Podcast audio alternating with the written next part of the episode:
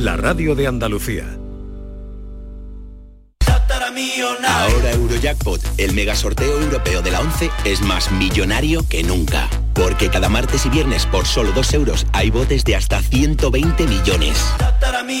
Y tan millonario, porque si te toca el Eurojackpot, no solo te haces millonario tú, también tus hijos, y los hijos de tus hijos, y los hijos de los hijos de tus hijos. Compra ya tu Eurojackpot de la 11. Millonario por los siglos de los siglos. A todos los que jugáis a la 11, bien jugado. Juega responsablemente y solo si eres mayor de edad. En Andalucía pescamos frescología. Nuestra flota pesquera artesanal faena cada día para abastecernos de la calidad y frescura del pescado recién capturado en nuestra costa andaluza. Y al pasar por Lonja, cuenta con todas las garantías de seguridad alimentaria y sostenibilidad. Consume pescado fresco andaluz. Consume frescología. Fondo Europeo Marítimo y de Pesca. Agencia de Gestión Agraria y Pesquera de Andalucía. Junta de Andalucía. ¿Tienes una limpia o cualquier aparato del hogar que no funcione? En Quality Hogar somos los únicos que te lo reparamos con piezas y recambios originales. ¿Quieres cambiar tu limpia o tu vaporeta antigua por una nueva? Con Quality Hogar puedes hacerlo con las mejores condiciones y financiación. Llama ahora y pide tu presupuesto gratuito y sin compromiso. 937-078-068. 937-078-068. Aqualimpia es marca registrada de Quality Hogar, tu servicio técnico de confianza. Llámanos.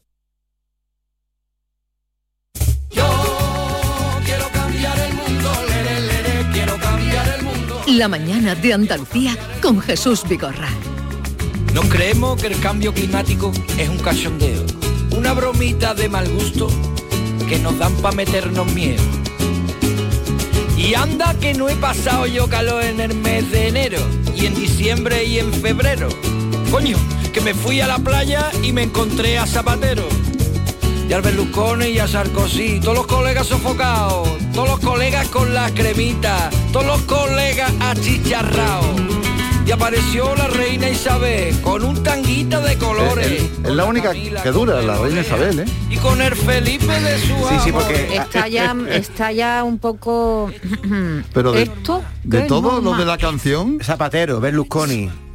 Y es que esto no es normal. Al estribillo. Yo quiero cambiar el mundo, quiero cambiar el mundo, quiero cambiar el mundo. Yo no sé si después de este coro eh, bueno, si no tienes duda de que después de este coro... Coro venido a menos, ¿eh? Coro muy pobre hoy. Decirlo, ¿eh? Pero no sé si después de este coro mm, tú te ves con fuerza para convencer a la gente en lo del cambio climático. Hombre, yo siempre me veo con fuerza y con argumentos, que es lo más importante, ¿no? No solamente en la fuerza, sino los argumentos que traemos para demostrar que estamos haciendo las cosas mal y que hay cosas que cambiar. Y hoy os voy a traer primero una cuestión, una pregunta, digamos que como, como en el 1, 2, 3 aquello de respondo otra vez, mm, monumentos o actividades que se ven desde el espacio. Monumento la muralla china dicen, que se ve desde el espacio, la muralla china. Creo que Doñana también. ¿Doñana? La playa, sí. ¿La playa de Doñana? Sí, sí, la playa. Eh, la Torre Eiffel. La playa, la playa. La Torre Eiffel, de verdad, de verdad. La, Girarda. No des ni una. Desde el, desde el espacio. El. Mira, eh, la, muralla no la se Alhambra. Ve. La muralla Pues si no se ve la muralla, la Torre es que vamos menos. a ver, la muralla es muy larga, efectivamente, pero son 6 metros de ancho solamente. O sea, si lo pensamos, mm, por muy larga que sea, los 6 metros de ancho es lo que le da la dimensión para que se vea desde el espacio. Incluso Pero es se que depende, a- depende del espacio donde lo sitúes. Claro, eh, generalmente son a partir de los 100 kilómetros ¿eh? de altura es lo que se ve. Y dependiendo del día, a lo mejor la muralla bueno, se puede vislumbrar. Pero no, vamos, pero 100 yo- kilómetros no. Yo, lo que he estado viendo es que la muralla nada hay de la Que China. tú no has Incluso- estado a 100 Yo es que kilómetros. cuando No, tú no, hablas no. del espacio yo me sitúo en la luna. La luna se ve menos, claro. Hombre, la luna ya está, La luna, mm, eh, Venga, Bolaño, sácanos- sácanos de la bastante duda. más lejos. Sí. Bueno, ¿Qué ¿Qué se es ve lo que se ¿Por ve qué, por qué os estoy preguntando yo esto? Porque hay una actividad humana relacionada con el cambio climático y sobre todo con la pérdida de biodiversidad que se ve desde el espacio. Escuchad. en determinadas zonas de alta mar, por ejemplo, una zona fuera de las aguas exteriores de la Argentina, por la noche parece que hay una ciudad, hay un nuevo polígono industrial en alta mar, porque desde el espacio se ven esas lámparas encendidas y centenares de flotas pesqueras, de poteras, eh, con esas lámparas que a lo mejor conocemos en las aguas de Andalucía, en las aguas costeras todos sabemos a lo que nos referimos en la pesca nocturna. La pesca nocturna poteras. de una especie que está siendo esquilmada últimamente. El Esto calamar. responde a un informe efectivamente de Greenpeace que está descubriendo cómo la pesca del calamar se está yendo a unos límites absolutamente extraordinarios por la por la cantidad. Tanto es así que esas flotas que se reúnen, que son mayoritariamente eh, chinas, eh, eh, están esquilmando a, a esta, a esta Son, especie. son chinos los que van a pescar allí. Sí, hay, hay tres países eh, fundamentalmente los que están acabando con el calamar y fíjate tú cómo está creciendo, ¿eh? Solo el número de barcos, en los últimos cinco años la flota ha experimentado un aumento de más del 800% en el número de barcos. La pesquería en sí misma se ha multiplicado por 10 desde el año 2050. Ahora mismo son 5 millones de toneladas anuales, lo que en la última década se está descargando. 5 millones de toneladas anuales. Pero Javier, Eh, en esto no hay cuotas como con los boquerones, con la- Claro. N- eh, no, no, No hay- la no hay, porque es en alta mar y no hay ningún tipo de control. De hecho, este pasado fin de semana en la ONU en Nueva York se estaba hablando de un tratado eh, internacional sobre los océanos. Un tratado que ya ha habido varias reuniones de este tipo, estoy hablando durante años, y todavía no hay ningún acuerdo al respecto. En esta última vamos a ver exactamente lo que ha ocurrido, porque el viernes cuando tuvimos el programa tuvimos un avance y ya vimos que no había ningún acuerdo mm, realmente satisfactorio, pero vamos a conocerlo exactamente porque se ha redactado durante el fin de semana. este después año del es el año internacional de la pesca. También, Sí, pero bueno, el año de la pesca eh, de la pesca artesanal. Entonces los chinos comen muchos calamares, ¿no? Bueno, y aquí no se come calamar, no se come aquí Sí. cefalópodos. Bueno, Sí. ¿qué es primero, el huevo o la gallina? Es decir, ¿se pesca más porque hay más consumo o se consume más porque hay más pesca? Bueno, Al final no se sabe si fue primero el huevo o la gallina, si aumentó primero la demanda en, en los mercados, en nuestras cocinas, o si en busca de nuevos caladeros, agotando otras especies de interés comercial, cada vez se pesca más y cada vez llega más a nuestros puertos este tipo de especies. La realidad es que la demanda resultante no tiene precedentes históricos. Yo creo que todas recordamos ir al supermercado y ver anecdóticamente eh, sepias, jibias en función de la temporada y ahora mismo en cualquier supermercado se encuentran todo tipo de calamares, de jibias, de pulpos en nuestras estanterías. Ahora y todo el año, es verdad. sí, no lo hemos dicho, es Pilar Marcos, responsable de biodiversidad de Greenpeace, la que nos ha contado todo esto, porque el informe corresponde a Greenpeace, un estudio que ha hecho eh, en todo el mundo sobre este tema. Y ahora queda saber qué pasa con esto, porque evidentemente la gestión de este tipo de recursos que estamos haciendo, absolutamente eh, desproporcionada sobre lo que debería ser, mm, puede tener algún tipo de consecuencia para la biodiversidad. Pues de eso hemos hablado también con Pilar. Hay o especies que comen directamente calamares, como cachalotes, algunos eh, cetáceos de profundidad, como los cifios, que su contenido estomacal es prácticamente 100% calamares, y sobre todo que toda la cadena trófica dependen de estos invertebrados. Pero sabemos muy poco de la biología de esta especie. Sabemos muy poco cuánto y cómo se debe pescar y siendo no siendo un superdepredador como tiburones o, o tortugas, pues no sabemos muy bien el papel que puede estar jugando y cómo le puede estar afectando la sobrepesca. O sea que no tenemos ni idea para entendernos de Pero lo que tan- puede traer es increíble lo que este- este- este aumento. escuchando de un producto o un animal eh, tan presente en nuestra En nuestra en dieta. nuestra vida, en nuestra dieta. La Totalmente. riojana está muy bueno, ¿no?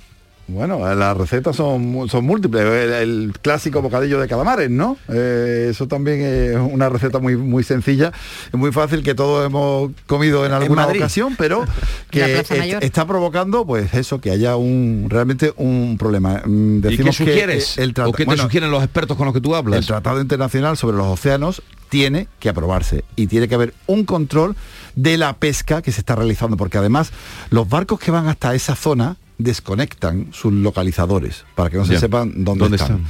Conectan las luces y además esas luces atraen a otros, a otras especies que también Sí, que no solo pescan calamar, buscan ¿no? la luz, exactamente. Entonces, la gravedad de todo esto eh, todavía está por determinar y todavía por conocer, pero además no solamente es un mal para la biodiversidad, porque escucha también lo que ocurre en, en, eso- en esos barcos. Es que incluso están vulnerando los derechos humanos de las personas que están embarcadas. Se les decomisa el, el, pasaporte, se les retira gente que nunca ha navegado, que se embarca en mareas de seis meses, de ocho meses, sin ningún derecho. Y si simplemente estas flotas no son capaces de controlar y salvaguardar los derechos laborales de estas personas, ¿qué estará pasando con algo tan anecdótico como puede ser un invertebrado marino que solo importa el recurso económico y no cómo puede estar afectando a nuestros océanos, su pesca? Fíjate, seis meses, yo es que de, de las peores pesadillas que me puedo imaginar estar seis meses en un barco sin, sin poder bajarte. Sí. el problema Pues- de estar en un barco. Como era con- la- el- con el lo escritor odioso Sí, que es. ahora le voy a decir, pues léete una novela de Antonio Lucas que se llama Buena Mar, que se embarcó en el Gran Sol, te va a gustar, si no mes, te la, te la puedo Buah. prestar. No, creo que no llegó al mes. No, 15, 15 16 Sí, días Buena fueron suficientes. En el Gran Sol, yo lo tuve muy presente ahora Sí, también con- cuando El hundimiento. cuando, Sí, a mí- a cuando igual. cuando ocurrió el hundimiento ¿no? de, de este, Sí, de estos porque, pesqueros. porque él contaba, Antonio Lucas con- con- contaba que cada tres horas se levantan. Sí, es tremendo. Te- Se levantan cada tres horas, sea de día, de noche, llueve, vente, frío y tal, eh, pescan, tiran las redes, luego las recogen, se, se acuestan y a las tres horas se vuelven a levantar. Eh, La vida es terrible La- en esas pesquerías. sin parar y la- Pero y la- claro, el tamaño lo, de las olas. Lo primero que tiene que haber es el daño que se, se le está haciendo a la, espe- a la especie, el calamar, si efectivamente se está esquilmando, si no, para luego actuar en consecuencia, ¿no? Ese es el tema, ¿no? Hay que, efectivamente, hay que mantener una serie de controles, eh, aunque lo- hemos escuchado que los científicos todavía no saben cuál es la cuota que debería pescarse de, de calamar. primero hay que hacer un estudio previo, Eh, ¿no? Efectivamente, pero eh, en cualquier caso hay que tener un control de lo que se está haciendo. Y en alta mar, a partir de las 200 millas, no hay, No hay ningún control que de lo que se pesca. Vale. Hay ¿Algo que más? Sí, te quiero recordar, os quiero recordar que la hora del planeta que organiza WWF todos los años es este sábado. ¿eh? Y Como no nos vamos a ver más hasta el miércoles siguiente, pues lo recuerdo, de ocho y media a nueve y media. Apagar las luces que este año tiene un doble beneficio, ¿eh? no solamente Lo que te ahorra. al planeta, sino que nos vamos a ahorrar De la noche. una horita, una horita de, de ocho y luz, de media, ocho y media a nueve y media. y media. Y, y el motivo o el significado Bueno, eh, eh, esto es el- la hora del planeta es eh, un- una iniciativa que lleva ya muchos años, que este año tiene además una novedad porque se está haciendo recorridos de mm, darle la vuelta al planeta entre todos. Es decir, tú te pones un contador, te das de alta en WWF y eh, te pones a andar con ese contador dándote de alta y se pretende dar una vuelta completa al, al planeta que son 40.000 kilómetros ya. creo que vamos a llegar a la quinta. De Vuelta. decir que todo el mundo se está sumando y vamos a hacer bastante más. Va- 5 por va 4, por- 20 son... ya van por 19, mm, 197 Claro, mil kilómetros. Son Sumando los 200.000 pasos. las cinco vueltas. Sí, van por cuatro exactamente. vueltas. Efectivamente, pues eh, Está eso, ya a eso es punto por de, un lado. está ya a punto de terminar. Eso por un lado, vamos a conocer el viernes eh, en el programa a las 9 de la noche, Cambio Climático en Canal Sur Radio, en qué momento está eso y después el sábado, pues podemos sumarnos todos ahorrando energía, disminuyendo nuestro consumo, apagando las luces, apagando televisiones, apagando eh, las luces de la casa, nos ponemos unas velitas que no se está mal también. Que ese es el un día, ratito Javier, también que, hay que cambiar la luz por la noche, la hora, ¿no? La el hora. cambio de hora. Bueno, ¿no? el cambio va de sábado a domingo. Sábado por la Eso, noche. El cambio va de sábado a domingo. Que nos quitan es- una es hora, el día ¿no? después. Y, y bueno, ya sabéis que además esta hora del planeta es como, como cuando ocurre en fin de año, ¿no? La vamos arrastrando, es ocho y media, nueve y media, hora local. Vale. Para que no Muy os bien.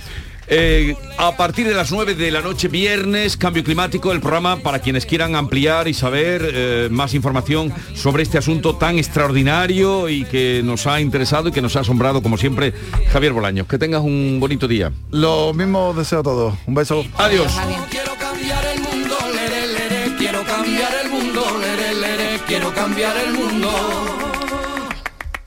Y luego vamos a recibir la visita de Manuel Busto, que es un director de orquesta de los Palacios, mm, que va a ponerse al frente de la Sinfónica para dirigir el Miserere este año de Hilarión Eslava en, el, eh, en la Catedral, en el ritual de Viernes de Pasión, y que luego va a dirigir también la Sinfónica en La Traviata y que acaba de estrenar La Mujer Tigresa, que es una fusión de ópera y flamenco, ¿no es La Mujer Tigre? No, la mujer tigresa no es. La Mujer Tigre. La mujer tigre. Eh, dicho bien, he dicho tigresa. Tigresa, pero no me sonaba, digo, la mujer tigre. la mujer tigre y la tigresa. Está muy bien, es, lo mismo, tigre. es lo mismo. Bien, de todo eso vamos a hablar. Además es un director requerido también eh, a nivel internacional. Increíble, ¿eh? Y con él vamos a hablar Increíble el currículum de los palacios. de nuestro invitado. Sí, Empezó, sí, bueno, su abuelo era músico de la banda y fue el que lo inició. Siempre hay alguien que te, que te lleva y que te inicia. Yolanda, te escuchamos. La mañana de Andalucía con Jesús Vigorra.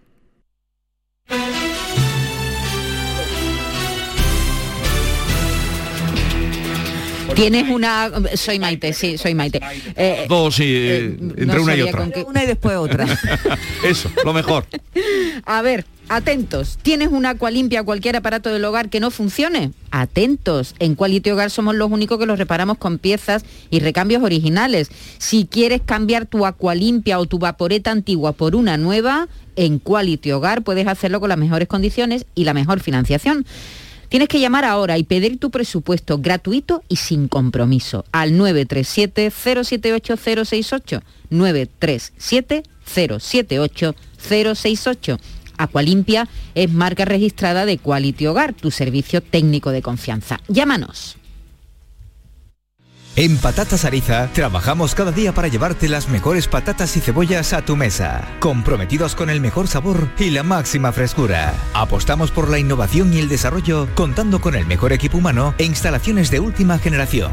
Disponemos de venta directa al público. Contacta con nosotros en el 952 340 311. Patatas Ariza, sinónimo de calidad. Te levantas del sofá y coges la bici, paras a por un refresco, reciclas la lata en el contenedor amarillo y esa lata se transforma en una llanta de la bici de alguien que se toma un refresco, recicla la lata y esa lata se transforma en una llanta de la bici de alguien que se toma un refresco. Cuando reciclas, formas parte de un mundo que no deja de girar. Recicla más, mejor, siempre. Lipasan y Ecoembes. Chano, no veas qué miedo cada vez que me llega la factura de la luz. ¡Tesquilla! Con Hogar Solar ahorras tanto que eso ya no da yuyu. ¿Hogar Solar? ¡Claro! No como mi cuñado Alfonso que riega todos los días una lámpara creyendo que le va a crecer una planta fotovoltaica. Anda, apunta 955 31 80 80. Hogar Solar, la luz que te ayuda a ahorrar. El Mediterráneo y el Atlántico son testigos de una encrucijada de culturas, costumbres y gentes. Gastronomía, naturaleza y patrimonio emocionan en Ceuta, una ciudad con personalidad única. Descúbrelo desde 69 euros en tu agencia de viajes de confianza. Servicios turísticos de Ceuta. Ceuta, donde se unen las emociones.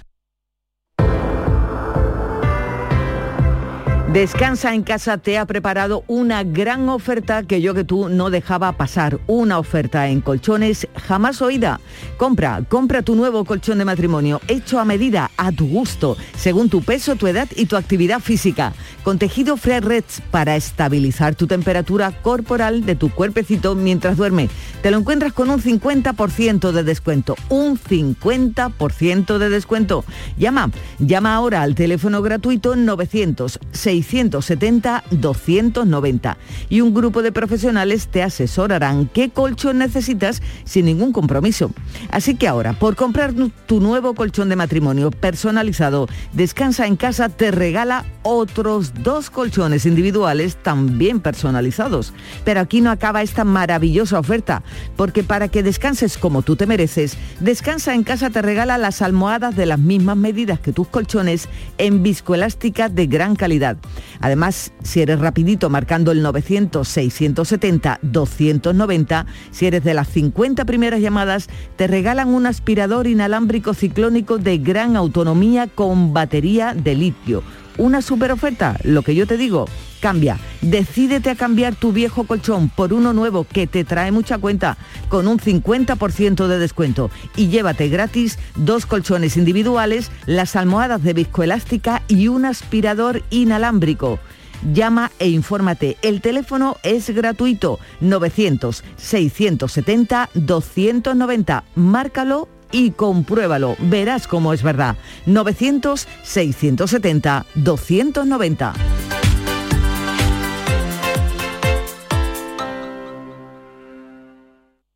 Vuelven los compadres y vuelven con El Mundo es Vuestro. Apiádate de mí, cojones, y me llama, me escribe o algo. Cayetana me puso un ultimátum. O tu compadre o yo. Konnichiwa. No, es ni hao. Estreno en cines el 18 de marzo. Te lo vas a perder. La Euroferia es una idea mía. Sofía, ¿sabes que el curso que viene empieza el cole de mayores? ¿eh? ¿Estás contenta? Sí, papá ya soy grande. Del 1 al 31 de marzo está abierto el plazo de escolarización para el curso 2022-2023 de segundo ciclo de educación infantil, primaria, ESO, bachillerato y educación especial. Seguimos avanzando en el compromiso por una educación de calidad. Por eso puedes confiar en la educación de Andalucía. Infórmate en el portal de la escolarización y en la APP y Escolariza, Junta de Andalucía. La tarde de Canal Sur Radio con Mariló Maldonado te invita al Festival de Cine de Málaga. Descubre la producción más relevante del cine español, las actividades del certamen y a los galardonados de este año. La tarde de Canal Sur Radio con Mariló Maldonado en el Festival de Málaga. Este miércoles desde las 3 de la tarde. Cerveza Victoria, la cerveza de Málaga desde 1928. Exquisita patrocinadora del Festival de Málaga.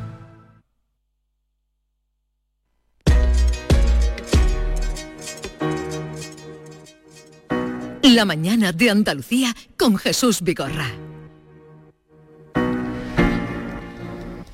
Y luego terminaremos eh, con el comandante Lara, Luis Lara, que es miércoles y que estará por aquí dentro de un ratito eh, con nosotros. Estamos a la espera de hablar con el director de orquesta con el que habíamos quedado, Manuel Busto, que va a dirigir el Miserere de Hilarión Eslava. Siempre sé eh, que llega Semana Santa y se hace además en muchos, muchas catedrales. Se representa, catedrales y teatros, y se canta el Miserere de Hilarión Eslava. Mm, ella estrenó el sábado 12 y el domingo 13 se pasó en el Teatro López de Vega de Sevilla La Mujer Tigre, que es una ópera de cámara compuesta por él, también ha, dirigido, él ha dirigido, y, con, y ella mezcla, ha hecho una cosa muy interesante entre la música clásica y el flamenco, porque ha contado con la cantadora Reyes Carrasco y con la soprano Natalia Labourdet. Ah, así que es muy interesante el, la mujer tigre. Oye, Jesús, ahora que hablado del miserere, ¿puedo hacer una acotación lingüística? Cuando yo estuve haciendo el palabrero andaluz, me dijeron en unos pueblos que había una enfermedad que era el dolor del miserere, porque el miserere es una cosa que se canta cuando alguien, en las misas cuando alguien muere también, ¿no? Entonces, el, el dolor del miserere es el, la apendicitis en algunos pueblos de Andalucía dicen, le ha entrado el dolor del miserere, porque es, lo que se canta cuando alguien muere de una apendicitis, para que tú veas. ¿eh? Estábamos refiriéndonos a el joven director Manuel Busto, que ya está aquí con nosotros. Manuel, buenos días. Buenos días. Eh, el miserere va, estaba eh, aquí mi amigo David, que es un recolector de palabras, hablaba de ese término utilizado también el miserere como un dolor malo, ¿no? Eh, no sé si en el pueblo de los palacios se suele utilizar. Pues la verdad que no, que no. tenemos, tenemos muchas frases hechas, pero esa no, es una de ellas. Bueno, Manuel es de Los Palacios. recordábamos que hace nada, unos días, dirigiste en el Teatro Lope de Vega La Mujer Tigre, que era además una obra tuya. Creo que va a ir al Teatro Real, ¿no? Pues en principio está abierto todos los teatros y están cerrados, en el sentido de que bueno, están trabajando para ver de qué manera pues hay un recorrido, eh, como digo, no solamente fuera de Andalucía, sino también Andalucía. Entonces a partir de ahí pues dejemos a, los dos teatros, López de Vega y Maestranza, que son los que hicieron el encargo y los, vamos a decir, los dueños, entre comillas, de la producción, que están trabajando en esa vamos a decir, distribución, por decirlo de alguna forma. La mujer tigre que vamos a escuchar un fragmento.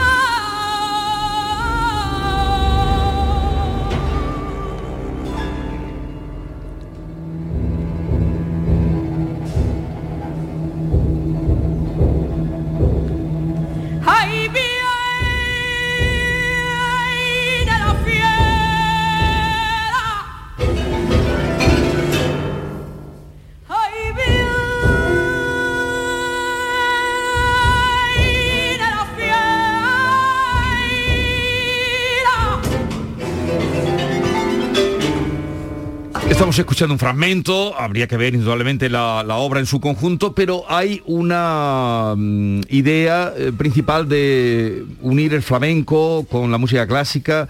¿Qué vas buscando, Manuel, en ese sentido? Pues en principio, como cualquier artista, uno lo que trata es que, que de la- a, a- a través de las emociones, pues hacer llegar al, al público algo, ¿eh? algo, algo, algo más que, como siempre digo, mero entretenimiento. Entonces, claro, yo soy un buscador de, de posibilidades de, como digo, de encontrar esas, emo- esas emociones.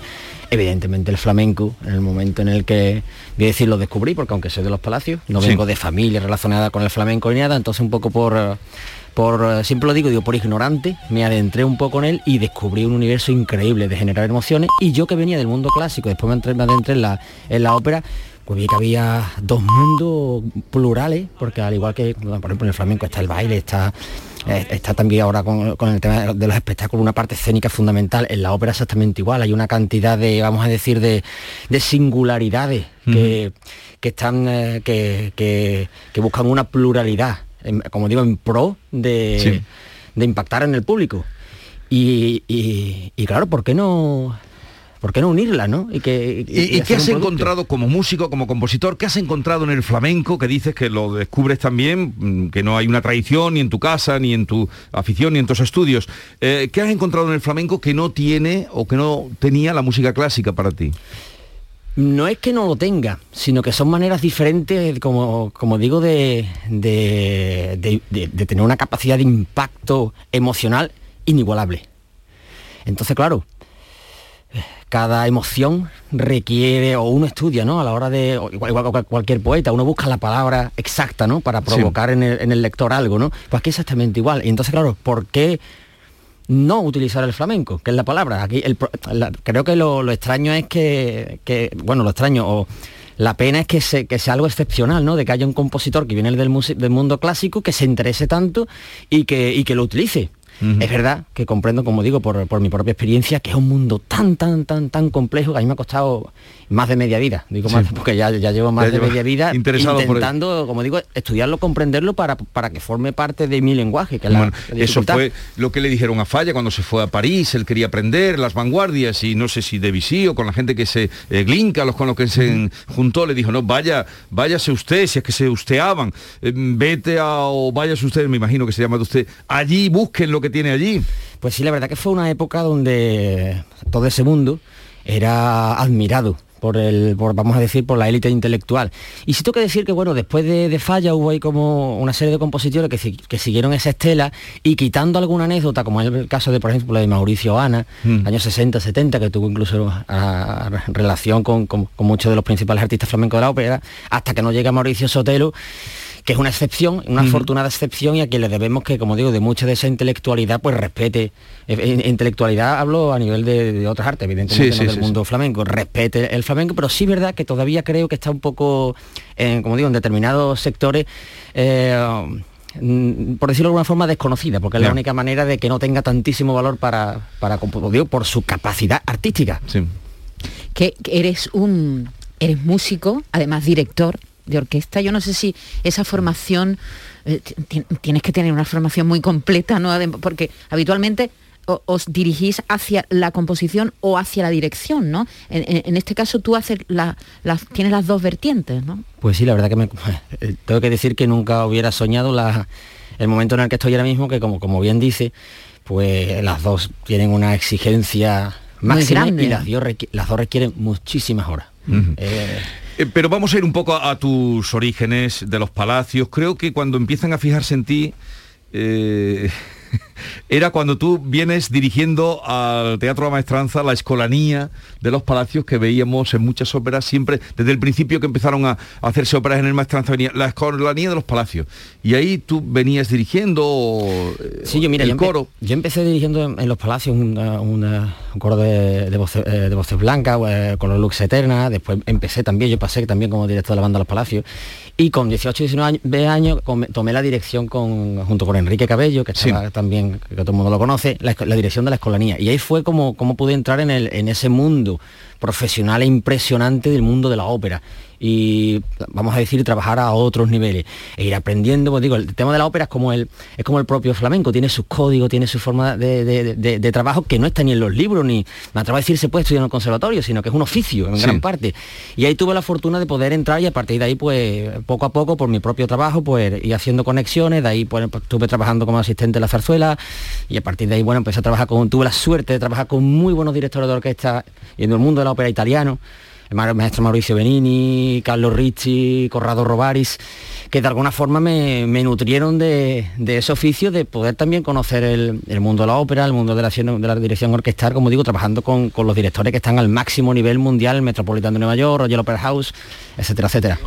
¿Qué, qué- qué- qué formación, ¿no? Porque, a ver, veo aquí, a- en Italia, como tú bien dices, ¿no? Pero luego has pasado por Suiza, por Inglaterra, aquí, por supuesto, en España. Eh, Es una formación que no acaba mm, para un- alguien como tú, director de orquesta y compositor. No tiene nada que ver, bueno, tengo un cuñado que es médico, pero los dos nos llevamos muy bien porque siempre estamos estudiando. es algo parecido. Afortunadamente, para, para mí, si yo hago algo mal no muere nadie. Pero hay que estar siempre formándose al día y sobre todo, bueno, yo me considero una persona muy, muy, muy, muy inquieta y que no admito que haya algo que yo no pueda conocer o, o- o- o utilizar como, como herramienta emocional. Digo, tenemos la suerte, algo tan bonito, como que nuestro trabajo sea eh, eh, provocar emociones. Hay Bueno, y la eso. suerte y la suerte de estrenar las óperas, ¿eh? Y es, que, otra es que eso es La- eso las, es- las creadas te refieres por él. eso, claro, Vamos a es que escuchar eso es muy complicado. Vamos a escuchar un fragmento también de otra composición tuya del ballet dramático La Bella Otero, que se estrenó ahora en verano del año pasado, ¿no? Fue cuando se estrenó en el Teatro La Zarzuela. La zarzuela, sí, señor. Y suena así.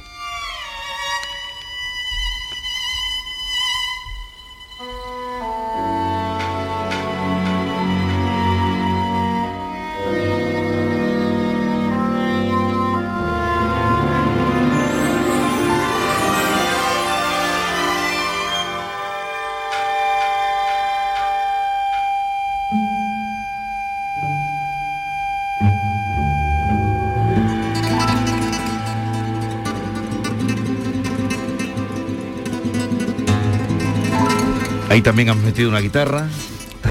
en ese acercamiento a la hora de que tú hablas. no es el primer no, no es el primer encargo ¿no? que hago para el ballet nacional con, con Rubén Olmo a la, a la cabeza y es verdad cuando habla con Rubén digo mira el ballet nacional tiene una peculiaridad que no tiene ningún ballet del mundo aparte que es único a todos los niveles pero en el, el aspecto que me toca que es la música tiene una serie de instrumentos que forman parte del ballet, que yo decía, digo, a la hora de hacer música para ustedes yo tengo que utilizar los instrumentos flamencos, la guitarra, los percusionistas flamencos y en, en mi- en mis composiciones, mis encargos para el ballet, todos esos instrumentos forman parte como un instrumento más de la orquesta, con partes solistas, pero con partes dentro del tutti, como una unidad. Eso le da una personalidad única a esos productos que son productos del, del Ballet Nacional de España, que tiene un sello propio y inigualable a nivel evidentemente de la danza, pero que también lo puede tener y creo que lo debe también a nivel, a nivel musical y un poco me, veo obligado eh, a nivel personal como, como artista, ¿por qué no?, a explotar, a explotar e- esa parte. Vamos a hablar ahora de lo inmediato, que es eh, el estreno, bueno, el estreno tú como director, no sé si has dirigido alguna vez el Miserere de Hilarión Eslava. ¿lo has- Pues no, sí es verdad que en el O sea, va a ser Miserere- un debut para ti. Sí, más o menos. Porque digo que en el Miserere hay dos niños, que siempre tradicionalmente ha sido de las colonias del palacio, de los palacios, entonces he tenido la suerte de montarlo muchas veces. Entonces, aunque no lo he dirigido, conozco, me atrevo a decir, el- los misereres de los últimos 15, 20 años Ajá. de primera mano. Entonces es una pieza que conozco de cerca. Y eh, será en el, eh, bueno, en la Catedral de Sevilla, el Miserere, al frente estarás tú de la Orquesta Sinfónica con esos niños que, que cantan una cosa tan bonita. Sí, el Rede. El muy, Rede. Muy, muy, muy, muy, muy y muy bonita. popular en- entre la gente que, Sí, lo, ha oído. Muy exigente, que afortunadamente, tradicionalmente han hecho estupendamente bien estos niños de los palacios. Yo la verdad es que como no está, está tan difícil entrar, es que siempre hay un 100% de asistencia y es complicado. Nunca he podido escuchar el Miserere. Pues yo creo que tienes una buena oportunidad porque creo que ten- tienen entrada, así que no te... ¿Todavía quedan para este año? Quedan, quedan, quedan. Sí, eh, eh, es muy, bueno, es una, um, una celebración casi lo del Miserere de, eh, de la Catedral de Sevilla, ¿no? Sí, También y- se hace en otras catedrales. Y este año me atrevo a decir una triple. Triple ¿Por qué? ¿Qué vas a hacer? celebración en Pero no, por- lo puedes tocar, ¿no? El Miserere no, no, puedes no, meter... bueno, se puede interpretar. Por ejemplo, yo sí es verdad que, bueno, tradicionalmente no se ha, no se ha tratado no, musicalmente desde ese punto de vista, pero bueno, si vemos la partitura, Slava era un enamorado de la música italiana. Verdaderamente, si después, si de- de- encima de eso le ponemos una trama y ponemos un teatro detrás, pudiera ser estéticamente cualquier ópera de, no sé, Donizetti o Bellini. Es más, está escrita un año después de, de Norma y verdaderamente tiene, tiene muchísimas cosas italianas que para mí esa interpretación posiblemente este año sea un poco más italiana de lo que siempre ha sido. Es más, estuvo prohibida en parte por eso. Porque ¿Ah, sí? estéticamente estuvo prohibido durante muchos años porque estéticamente verdaderamente era una era era una ópera con texto con texto sacro y con respecto a lo de la a lo de la, la triple ce- celebración y es que hace dos años que de la pandemia no hay miserere sí y hace 11 años que la Real Orquesta Sinfónica de Sevilla no interpreta el, el Miserere. Ah. Entonces para mí es un regalo que me han que me han que me he encontrado, es la realidad que me que me haya que haya tenido yo la oportunidad de, de dirigir eh, el Miserere este año tan tan especial. Aparte es la primera vez que que, bueno, la primera vez dentro de esa tradición que se va a hacer una semana antes de lo previsto, de alguna forma para intentar dar más cabida a, a- a público, etcétera, Sí. etcétera, y sacarlo de, bueno, ese momento justo antes del Domingo de Ramos, que en la propia periferia de Sevilla hay tanta, tantas procesiones, etcétera, etcétera, y, y permitir que el público pueda disfrutar de todo. Va a ser el día 2 de abril, ¿no? El Así eh, sábado, eh, sábado, sí, sábado. Sábado Do- 2 de abril. 2 de abril. Oye, eh, cuando vas a debutar una, en una partitura como esta, el Miserere de Hilarión Eslava, por ejemplo, luego vamos a hablar de la Traviata, que es otra cita que tiene. No sé si debutas también con la Traviata. No, la Traviata la he- has hecho ya. esta es la tercera producción Bueno, que hago. cuando debutas como la primera vez que te enfrentas a una partitura, ¿cuánto tiempo de estudio le dedicas? Pues mira, yo estudié con, con un maestro que era el maestro Norman Milanés, un maestro cubano que, que- que se vino ya a Valencia prácticamente retirado y él me decía, el maestro tiene que tener la capacidad de estudiarse una partitura en un día o en dos años eh, y, de alguna forma sacando punta durante dos años. Pues depende del tiempo que tenga. Y lo de una, eh, lo de en un día me sucedió. Es posible. Em- es posi- yo creía que no- ¿Cómo fue? Yo creía que era imposible, pero ¿Cómo fue, fue eso? Pues fue, no sé cómo no morí, desde luego, pero, pero se pudo. Ahora mismo me preguntan que haga lo mismo y digo que no soy capaz, pero bueno, hubo- eh, fue una cancelación que hubo, me llamaron para que para un- a- en un teatro que, que tenía mucha confianza, que pues, tenía que hacer el favor de, de estar allí y estuve. Entonces, bueno, en este caso, pues son, es un mes y pico en el que llevo inmerso Trabajándola. trabajándola. ¿Pero la trabajas estudiando como cuando leemos un libro? ¿La trabajas con el piano? ¿Cómo trabajas una partitura? Pues un poco de todo, un poco de todo. En este caso, como digo, al, al ser, eh, al ser una estética muy italiana, eh, eh, todo ese periodo del, del bel canto, la partitura está prácticamente desnuda. Cuando digo está prácticamente desnuda es que hay pocas indicaciones de articulación, hay pocas indi- in- indicaciones de dinámica, de fuerte, de piano, eso, y eso no significa que no se hiciera. Yo lo comparo, por ejemplo, un paso doble. Paso Sí. doble en cualquier banda, hay una serie de, de formas de interpretar, de acento, de, de notas cortas, de, vamos a decir, de la gracia que tiene, Sí, que no están escritas, que sino que forma par- director, que, es- claro. no, que forma parte de nosotros, que cualquier De músico nuestra que aquí tradición, claro. sale. Entonces, dentro de ese mundo, pues también está todo eso. Claro, el problema es que, claro, por ejemplo, si tenemos una, una orquesta sinfónica, que aunque conozca la tradición, mm, esa obra a lo mejor no se ha abordado de esa manera, o el director tiene pensamiento de abordarla de otra manera, y como digo, tenemos una orquesta sinfónica que es internacional, que viene gente de todos sitios, etcétera, etcétera, pues lo bonito también, ¿no? Mm. Bueno, vamos a hablar de... Esto es para el día 2. ¿Has dirigido alguna vez a la Sinfónica de Sevilla? Pues sí, he tenido La la dirigido suerte ya. de dirigir. ¿Te conocen? Mm, sí. ¿Los controlas? no, me controlan ellos a mí, yo a ellos. Nos llevamos muy bien, la verdad. Vamos a escuchar otro fragmento. Este es una dirección tuya mm, con la joven Orquesta Nacional de España, La Boda de Fígaro, ¿no? Sí. Este.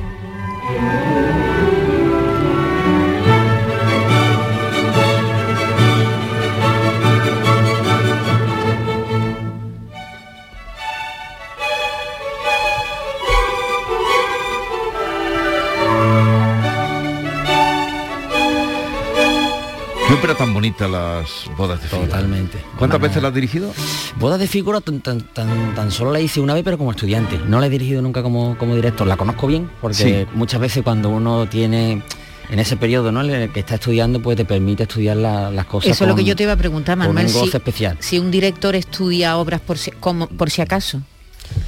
Pues ¿O no? yo no he ¿O estudiado no ti- o tanto no porque no he tenido tiempo. pero sí que bueno, hay algunas veces, por ejemplo, cuando tienes un título con mucho tiempo, no es un por si, por si acaso, pero sí es verdad que hay obras que vas estudiando con mucho tiempo porque prevés que van a venir, etcétera, etcétera. Lo que pasa es que, claro, como estudiante sí es verdad que hay armas de un armazón de repertorio, que es lo que se suele decir. Después, por ejemplo, yo también al trabajar, como digo, he tenido la inmensa suerte de trabajar como, como asistente de diferentes maestros, entonces, claro, hay obras que tengo dentro de mí, que las he trabajado como director, eh, como director asistente, pero no, a lo mejor no he dirigido Ya. dentro... ¿Y, y qué, ¿Y qué obra te gustaría dirigir? Pues mira, hay una que estuve a punto, al final no se dio, que es Tosca. Tosca al final, por ejemplo, del primer acto de Tosca. Ya, al final del primer acto. y la espectacularidad que, que tiene. que, que, que, que, que- que cu- cuando Scarpia comienza a Tosca, Into el Coran y da Scarpa, eh, eh, esa, además re- recuerdo yo creo que con la escolanía de los palacios estuve cuando se estuvo haciendo aquí en, en el Maestranza, no sé si fue la última vez o la anterior, porque ya hace muchos años, vino Pons, Jean Pons, Sí. Por, para hacer un favor, porque bueno, el, el- principal no podía as- asistir todas las funciones, él estaba ya prácticamente retirado y no se me olvidará jamás en un ensayo donde él prácticamente no cantaba, un ensayo ante piano, Sí. pero interpretaba.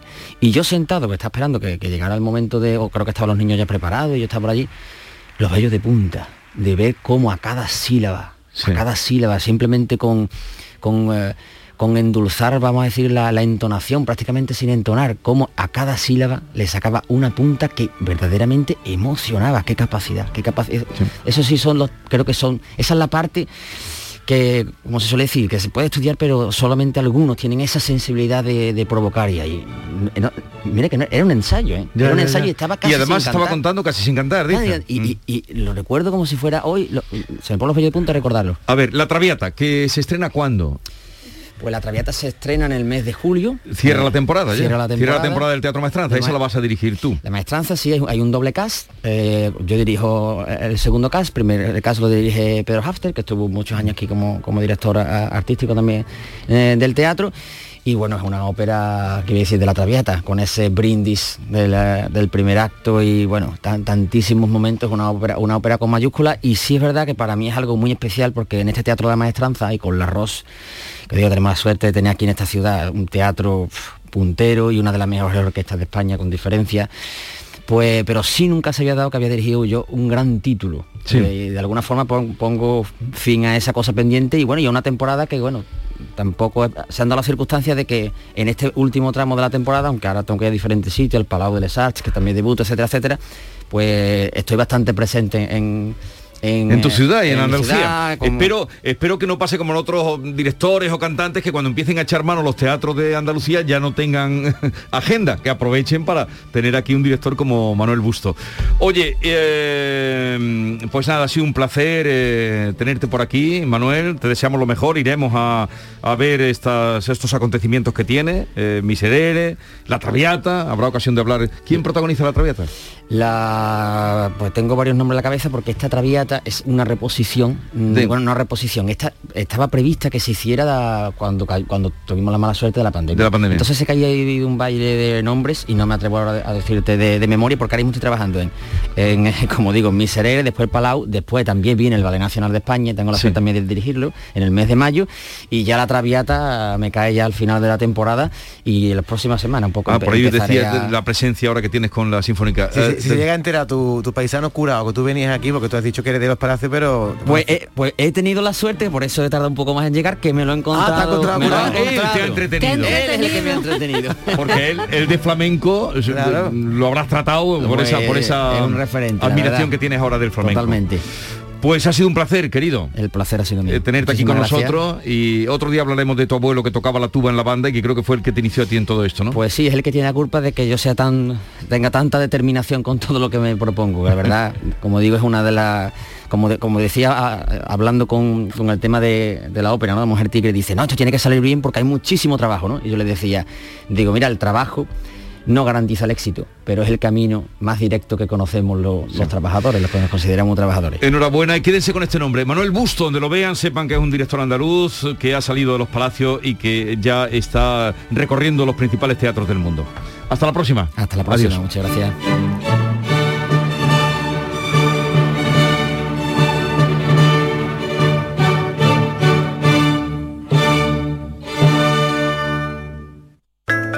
En Andalucía, el agua es nuestra prioridad. Más transparencia con el Pacto Andaluz por el Agua. Más de 300 actuaciones impulsando la depuración. Más inversión en la restauración de cauces y modernización de presas. Más claro que el agua. Consejería de Agricultura, Ganadería, Pesca y Desarrollo Sostenible.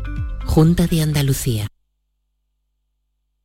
Canal Sur Radio, Sevilla. Si necesitas un electrodoméstico, ¿por qué pagar de más en grandes superficies? Ven y paga de menos en Tiendas El Golpecito. Tus primeras marcas al mejor precio y una selección de productos con pequeños daños estéticos con descuento adicional y tres años de garantía. Tiendas El Golpecito. Ahorra hasta el 50% en tus electrodomésticos. 954-100-193 y tiendaselgolpecito.es. Hace sol y vas al parque. Te llevas una botella de agua de plástico. La reciclas en el contenedor amarillo. Y esa botella se transforma en la toalla de alguien que va a la playa. Se lleva una botella y la recicla. Y esa botella se transforma en la toalla de alguien que va a la playa. Se Cuando reciclas, formas parte de un mundo que no deja de girar. Recicla más, mejor, siempre. Lipasan y Ecoembes. Son buenos momentos, son risas, es gastronomía. Es un lugar donde disfrutar en pareja, en familia o con amigos. Es coctelería, es obsesión por cuidar cada detalle. Nuevo Burro Canaglia Bar and Resto en Sevilla Este. Son tantas cosas que es imposible contártelas en un solo día. ¿Compras? O alquilas. Hagas lo que hagas, tenemos tu casa ideal. Ven a Welcome Home, el salón inmobiliario de Sevilla, los días 25 y 26 de marzo en el Hotel NH Collection. Acceso gratuito. Y solo por asistir entrarás en el sorteo de dos cheques valorados en 500 euros para IKEA. www.welcomehomesevilla.es A ver cuántas preguntas aciertas. Día Mundial del Agua. 22 de marzo. Día Mundial de la Tierra. 22 de abril. Terminación del año en el que estamos. 2022. Formas de salvar el planeta. 22. Aún estás a tiempo. Acuariosevilla.es Canal Sur Mediodía. ¿Quieres saber qué ha pasado en las últimas horas donde vives? La actualidad de tu provincia y tu entorno más cercano está en Canal Sur Mediodía, con toda la información que necesitas. De lunes a viernes, desde las 12, en tu emisora de Canal Sur Radio. Quédate en Canal Sur Radio. La radio de Andalucía. Consultorio del comandante Lara. Pregunten lo que quieran, que el comandante contestará lo que le dé la gana. Llegó la hora del vuelo final del programa con el comandante Luis Lara. Buenos días. Jesús, buenos días, buenos días a todos. A Hola. David, a Maite, ¿qué tal? ¿Cómo ¿Qué estáis? tal, Pues nada, aquí comandante? preparados ya para el despegue, ya para, para finalizar el programa con el consultor de comandante Lara y con David Gallardo aquí a mi vera sentado. David. Sobrecargo, David Gallardo, buenos Hola, días. David. ¿Cómo estáis? Oye, pero estáis en Jerez o, o en la selva, que me he enterado que queréis ir a la selva, ¿qué os pasa? Estamos planteando, como tú te viajas tanto, David, te- tenemos tanta envidia que estamos planteando viajar a, a la selva, Luisito, a la Sí, selva ¿por negra, qué? por ejemplo. Hombre, a ver, bueno, en principio a veces allí por lo menos hay leche para poder desayunar con leche porque porque vaya que esta mañana le he echado falta de naranja a los Choco Crispy y, y eso no se lo recomiendo a nadie. Qué cosa más fea, Dios mío, no. no le recomiendo a nadie lo que he hecho esta mañana, horrible. Y sí, queremos ir a la selva, no sé, para dar una vueltecita, para ver un león, por ejemplo, ¿eh? que a mí me gustaría ver un león de cerca como le pasó a este hombre, que, que estaba hablando con un amigo suyo y le dijo, escúchame, eh, he estado en la selva, Juan. Y dice, calla Paco, ¿qué me dices? Sí, sí, me fui de viaje a la selva, escúchame.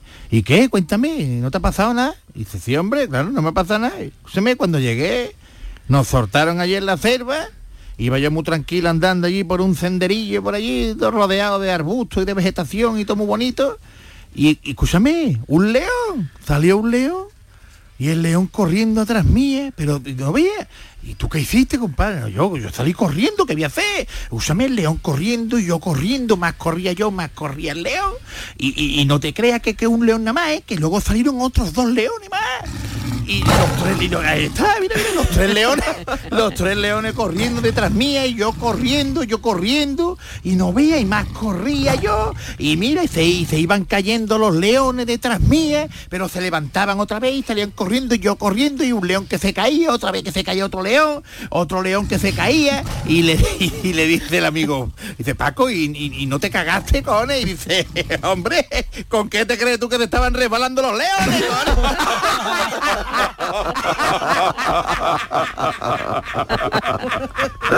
El pobre, qué miedo. No veas la descomposición de Paco, eh, qué que quería ver terrible. un león y no veas, fueron tres o cuatro leones y los veo los batacazos que pegaban.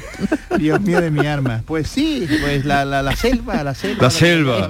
Peligrosa. David, ¿Cuánto vale ya la selva, David? ¿Tú tienes Pues por mirando, la más barata sería ir a Alemania. Ah, la selva negra. La selva negra. Pero, pero en la selva negra no hay leones. Allí no, hay leones, no, hay- no hay nada, ¿no? Claro. Allí hay- allí- Ni allí mona- lo que hay ni es monas. árboles, un viaje, claro. Allí hay un pastel muy bueno.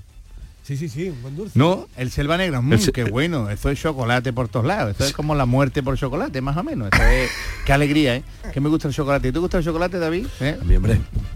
Qué bueno. Eh, Eso es el, el Ahora estoy sustituto. tomando, con eh, esto de la atención, estoy tomando el negro. el sustituto del sexo, dice que el chocolate. Sí. Yo estoy- ¿Usted ha yo probado estoy a- atiborrado de eso. Tableta y tableta. ¿Usted ha probado a sustituirlo? Sí, sí, eh, es verdad que... y mira, dice que es el sustituto del chocolate y que, y que el café es el sustituto de... No, que el chocolate es el sustituto del sexo y que el café es el sustituto del chocolate. Pues aquí me tenéis, gordo y con insomnio.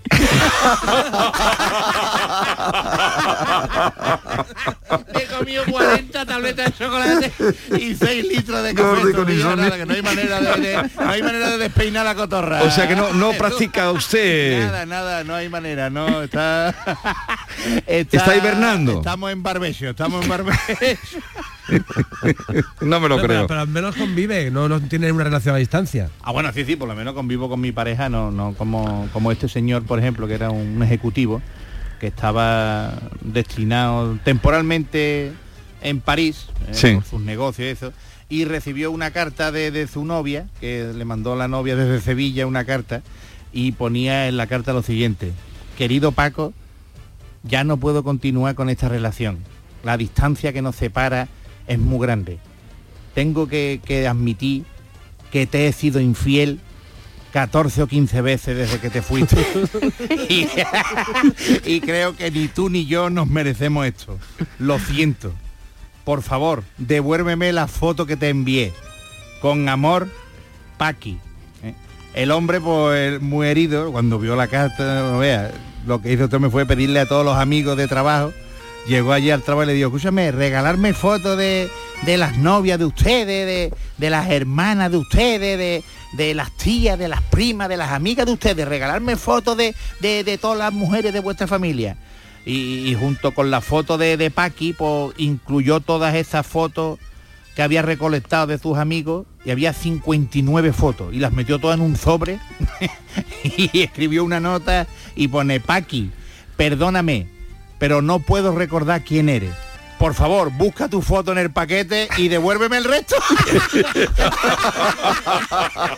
Ah, la venganza, Hombre, la comandante. venganza se sirve fría. La vendetta. Sí, la vendetta. La vendetta. Siempre, hombre, claro, lo Yo de- pensaba que iba a de- decir que, que las otras fotos eran todas de Paqui, porque como Paqui había estado con 15 o 16, digo, a ver si los no, amigos no, se me... era- Claro, eran fotos para decirle, "Vea, este Tú no termines los nadie, chistes este del comandante. con Paqui, claro. El comandante termina en los chistes a su Como él manera. Claro, claro, aquí, aquí lo que lo dice la, la, la, la, la- la- la entrada, ¿no? Responderá lo que le dé la gana, que no, Eso- no son preguntas, pero son Eres, eres muy vasco. Sí, sí. Hombre, a mí me gusta siempre Bilbao mucho, ¿eh? me gusta mucho el País Vasco. Estoy loco porque ahora tengo que ir en abril a actuar a- al Teatro Campos Elíseos de, de Bilbao. Y, y resulta que iba uno de, de Bilbao eh, con su coche recién estrenado por la autovía, ¿eh? iba a dirección San Sebastián. Y en una de las curvas pues se salió de la carretera y no vea. Y me pegó un, un hostiazo allí. Y el coche flamante, completamente abollado, el pobre. Y ya, el, de Bilbao salió del coche y, empezó a mirar el coche. El coche había quedado soporbo allí, un topetazo que se había dado con el quitasnieve, con un árbol. Y su flamante coche, pues, soporbo. Entonces pasó, pasó un donostiarra y viendo lo mal que estaba el de Bilbao, viendo allí su coche, se para y le dice... ¡Ey, Pachi, no te preocupes, hombre! Si quieres dejar el coche tal y como estaba antes, con tantos bollos que tiene ahora, lo único es que tienes que hacer es soplar por el tubo de escape, ¿eh? Y a medida, a, que se vaya hinchando, pues van desapareciendo las abolladuras, sepa, ¿eh? Y nada, eh, lo dicho esto, se montó de San Sebastián en el coche y dejó al de Bilbao allí mano a la obra. Entonces de Bilbao, pues, todo agradecido, pues se tumbó en el suelo y empezó a soplar por el tubo escape ahí.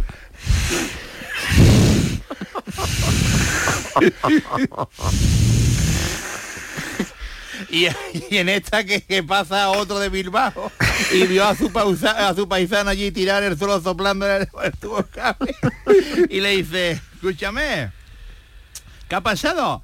Dice, nada, hombre, pues que se, se me salió el coche, golpeé con el árbol y con el quitamidos y pasó uno de Donosti y me ha dicho que, que soplándole pues con un brillante consejo, soplándole, pues se iba a, quitar lo- los- las abolladuras. Y le dice el otro, escúchame, ¿pero qué está haciendo? ¿Tú eres tonto o qué? Este era de Bilbao, pero hablaba de... Porque tenía en familia, tenía Zara, en familia Zara. aquí en Dos Hermanas.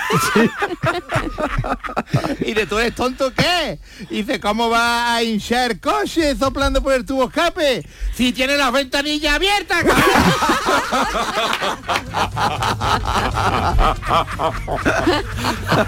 y los vascos y, lo- y los vascos se ríen con esos chistes cuando vas allí a Hombre, Bilbao. Nosotros, hombre, nosotros nos reímos de nuestras cosas, mente, claro, se, se Hombre, la, la, exageración que tenemos, pero eh, nosotros eh, estamos acostumbrados a que digan cosas de nosotros, la hostia. Aquí en la redacción de Jerez tenemos a Pilar Hernández y a Juan Carlos González y hacemos las pruebas con ellos. Y No, no, pero le, le- le tiene muy cogido el punto, ¿eh?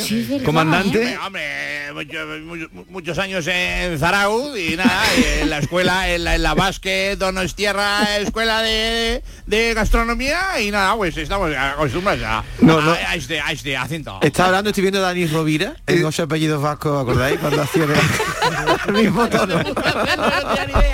Bueno, ¿dónde vamos este fin de semana? Pues este fin de semana, bueno, vamos mañana. Vamos a estar en Barcelona cuatro días en el Teatro Apolo. Madre mía, Sí, comandante. señor. Y lo tenemos vendido. Y esta noche el show del comandante Lara en Nissan Cartuja. El que no tenga todavía la invitación puede pasarse por allí y recogerla. Tenemos de invitados a Manuel Morera y a Carlos Mení. Magníficos, los gaditanos magníficos. Cuarteto. Adiós, cuídense, adiós. Adiós.